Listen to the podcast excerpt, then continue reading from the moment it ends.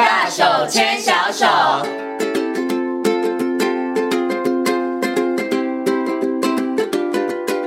里是教育广播电台，您现在所收听到的节目呢是《遇见幸福幼儿园》，我是贤琴。接下来呢，在我们节目当中呢，要进行的单元呢是“大手牵小手”的单元哦。那么在节目当中呢，贤琴常常会访问很多的非营利幼儿园，那么也有不少的非营利幼儿园呢，他们其实呢在推动融合教育上面，其实做的也非常的好哦。那但是呢，相信有一些听众朋友对于融合教育，嗯，可能你还不是太清楚，所以呢，在今天节目当中呢，很高兴的就为大家邀请到。国立台北护理健康大学婴幼儿保育学系的助理教授柯雅玲老师呢，来到节目当中，跟所有的听众朋友好好来谈谈融合教育。首先呢，先跟柯老师问声好，Hello，柯老师您好。嗨，你好，是诶，想先请问一下柯老师一个问题哦，因为其实我走访全台湾很多这个非营利幼儿园，真的还蛮多的园所，它其实在推动这个融合教育，尤其像这个非营利幼儿园以及公幼，他们其实是呃不利条件的学生，他们其实有保障这个优先入学。好，所以想请问一下柯老师，现在全台湾是不是在推动融合教育？它其实是一个必然的趋势，或者是园所其实大家都必须要做这件事情呢？嗯，就目前台湾的目前的相关法规，其实已经是很明确的规定，融合教育已经是现况，已经是一个必行的一个现况。嗯，那基本上是台湾的，刚您讲的，嗯，公立幼儿园、非营利幼儿园是一定会安置。特教学生、特殊需求的孩子，嗯、那私立幼儿园也是采零拒绝的方式，尽量对，就是基本上融合教育已经是一个现况。嗯，嗯，OK，好，所以在呃园所里头啦，就是你刚刚老师有提到一个关键字叫零拒绝，对，对不对？好，对，就是一定要让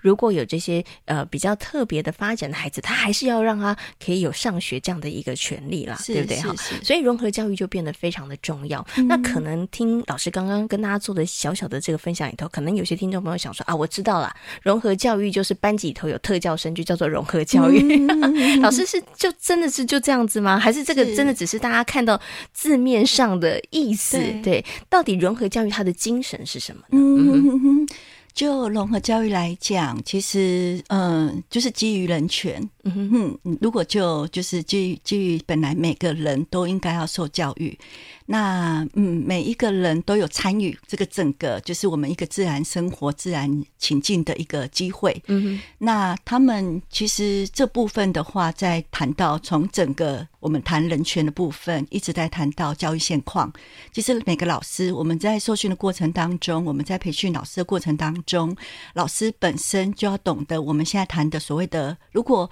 融合教育，再把它现现在再把它讲更实际，叫做适性。嗯哼哼，就是可或许我们融合教育，我们比较会去思考的，可能就是普通生跟特教生在一起，就叫做融合教育。嗯哼嗯，只要那个班级有特教生进来，可是实际上我们了解，我们现在的。我们现在幼教课纲的方式方向，其实更希望是每个孩子都有学习的机会，嗯，你都有参与的机会。那这部分是老师要怎么样子？我们在谈的怎么样子可以符合每个人的每个孩子适龄适性，去设计相关的课程跟教材。嗯哼，然后，呃，我我我觉得那是一个。难度非常高，可是我们现在所有老师都在努力的部分，就是怎么样去落实差异化教学。嗯嗯嗯，就是已经不是特教生跟普通生的差别，就是我只是要去思考说，哦，我这一群普通生，我应该怎么样给他一致性的课程？嗯，那特教生，我可能需要一些相关的治疗师，或是呃，询问辅导老师，或是请他上个别的课程。嗯哼，或是他进来之后，我可能就是需要一份 IEP。嗯哼，那现在要思考的是。其实每个孩子都不一样，像刚您提到的不利条件的孩子，其实像现在在台湾的幼教课纲里面，其实我们现在已经不是，就是我们我们的年龄层，孩子的年龄层是才混龄，嗯，就是说，呃，我们有可能那个班级里面可能是中班、中班、大班、大班混，中班跟小班混，除了幼幼班就是两岁专班没有混之外，其他都是混龄，所以本。基本上，老师的思考至少是两个年龄层以上，嗯、就是我可能是中大班，我中小中小班，嗯哼嗯，那两个年龄层本来就有差异。然后，其实对小小孩来讲，他年龄层只要差一个月、差半年，嗯、呃，差半年、差一个月就差很多，嗯、是，所以基本上每个孩子就是不一样。嗯哼哼，那那个孩子他或许是在大班能力比较弱的，嗯、可是他有可能差不多就在中班能力的程度。嗯、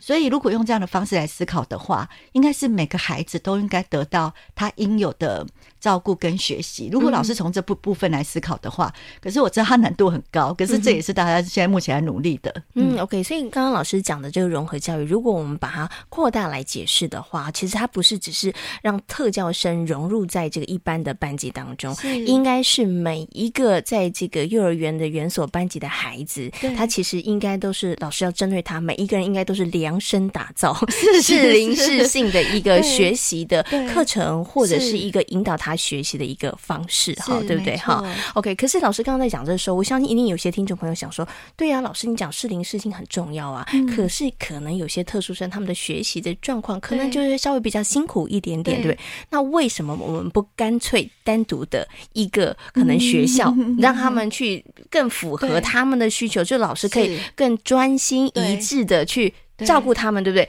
对，为什么反而要把他们放在一般的幼儿园所，然后跟一般生一起来学习呢？嗯，对对对，我想应该是大家都会有这样子的一个疑惑，包括家长，嗯、有些呃迟缓儿的家长，然后来进行幼特教的鉴定安置的时候，他们其实孩子他就是很适合读普通班，可是他也会觉得说。哎，我是不是应该到特教班？他就不太一样啊。加对，对我要不要去增加他的能力之后，到普通班会比较能够适应？嗯、我想，这老师或是家长都会有这样子的，有有时有时候是一种担心，或是说以为就是特教生就应该到特教学校。嗯、可是如果就嗯，不管是对特教生，因为其实我们在谈融合教育，其实一个很重要的是，我们要就是能够尽少尽量减少他被标志。被标签的状况、嗯、是，那当他进来，其实我们一直在谈说要让他去适应未来的，因为他最后不管在特教班或是在他，我们的目的都都是希望他能够回到普通情境。嗯哼哼，对，就是我们的目的就是这样子。那甚至尽管他能力再弱，他十八岁之后还是要回到。我们的社会情境当中，所以他不可能永远都在一个隔离的情境当中。是，所以在才会提倡所谓的最少限制的环境。所谓的最少限制是尽量是跟一般幼儿或是一一般的学生，那个是差不多一样的一个学习情境。那自然的情境当中，他才有可能跟同才有一些互动，而且这是自然的情境。嗯，对，他是自然参与的情境，他不是去个别去做一个。呃，单一的技能的训练，嗯嗯，假设我常跟一些老师分享，他其实有些孩子，他单独在做单一单一技能的训练，他不见得能够适应班级的情境，嗯我们以为能力提升，他单脚跳跳跳，或是他会减减脂，会念完波波么？会认识颜色，会数数，嗯哼，就真的能够适应普通班吗？啊，不不一定哎。对，因为先不要讲特教生，连一般的小朋友，他会这个整个发展都很好，他可能在人际互动上也都有可能会有问题的。没错，没错，没错。所以其实常常会有这样争议，是说。真的要达到什么样的能力才可以进普通班？嗯哼，那还是现在其实我们更强调的是。怎么样把特教的资源有一些些？当然，现在台湾还没有办法像国外做到完全融合。嗯、哼说的完全融合是包括非常重度的孩子，他也要也应该要进入普通班。所以在他们国家，像是美国，其实还是有啦，只是说有些有些现在的一些提倡的一些教育制度里面，会提倡的全融合是应该孩子。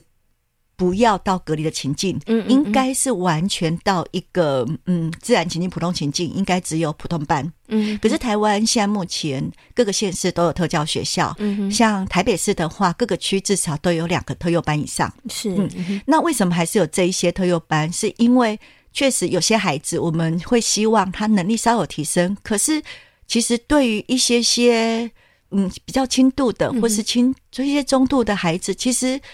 嗯，他还是应该很有机会可以进到普通的情境当中，是就有同台的刺激。像我之前有遇过糖宝宝的孩子，嗯哼，那他确实能力不好，他语言认知、动作都不好，然后都弱于一跟跟一般的幼儿相较是落后很多的。嗯哼。可是糖宝宝他就是一个很适合在，他就是一个很很喜欢去模仿同才的一个班级。是。所以，诶，一个一个孩子是是。所以，如果我们把他放在特教班，其实就稍就有点可惜，刺激就少了，刺激少。所以我们会希望这些孩子能够在自然情境当中，他是跟着适应，应该是要在那个自然情境当中去适应，不是在。特教班或特教学校适应能力提升到某种程度，或是颜色教到什么，数字教到什么，口语词汇会到什么程度再进去，是因为他要再经过一次的内化。嗯，可是他在幼儿园里面，他是每天在老师的引导下是例行性活动，而且更重要是有同才的支持。是现在我们之前有遇过一些比较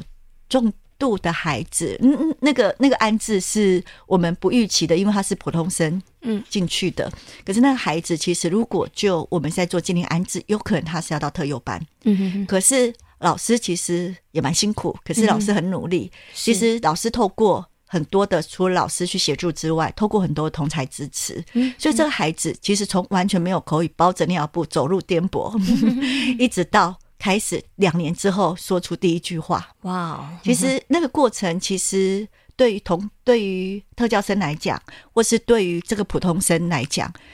呃，我记得那那班老师跟我讲过，他说他希望他每一年都有特教生，嗯，对，他说如果有特教生的班级，那个班级会很不一样，因为我们的孩子会有爱，这就是我们一直在质疑说。那当特教生进来普通班之后，那普通生他的受教权呢？我们重视了特教生的受受教权，可是其实我们这不就是我们一个自然情境吗？嗯、就是，嗯、呃，我我们现在其实也常爱谈品格教育。然后希望我们的孩子是非常有爱心的。可是我们这些孩子，如果你没有这个情境，去怎么样去懂得去照顾他身边的孩子？嗯，我记得我有呃，我之前在文山特教幼儿部任教的时候，我们那时候在幼儿部也是走融合教育，就是很特别，就是有些呃，竟然还是会有一些普通生的家长愿意把自己的小孩一般生送到特教学校，他只是为了融合。哦、那我们也很很很，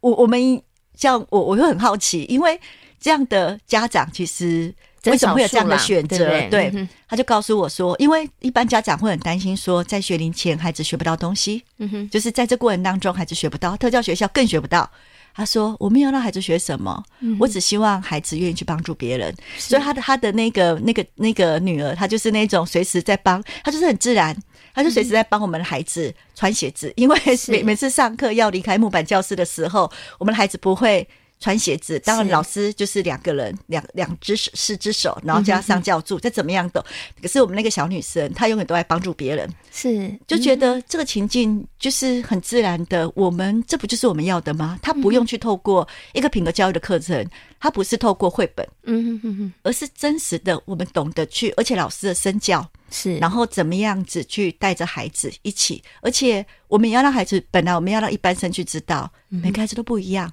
嗯，我我我们自己也有自己个别差异，就是呃，我很会说话，可是我不会跑步，是对，就是每个人本来就不同，我们是一个互相照顾。嗯哼，他虽然他不会跟别的小朋友玩，嗯哼，可是他拼图很厉害，嗯、所以他是拼图高手。是，就是我们用这样的方式去带领我们全班的孩子。嗯、其实那位老师才会跟我分享说，他们全班的孩子都很不一样，包括他们的家长。是，嗯，他们的家长是一起来照顾这个孩子，你会很感动。就是因为妈妈看到了，本来妈妈很担心她的女儿在照顾这一个孩子，可是妈妈看到这个孩子，她自己的孩子不一样了，所以她每天她反而是去留意我们那个特教生，她去留意他，他有没有口水直流，然后就帮他擦口水，去提醒他，去跟他聊聊天。虽然他没有办法很多的回应，是，所以或许我觉得这还有一些大家还在努力的部分，可是。我我们在现场确实看到很多这样子，就是对特教生、对普通生，其实它就是一个自然情境，然后怎么样子去落实，我们每一个孩子都有受教的机会，而且是不是只有在能力或是学科能力，更重要的是我们在我们怎么去思考，怎么去友善的去对待我们身边的每一个人，这也是我们在学的，在幼教里面，我我相信我们也都是很重视这个部分，嗯。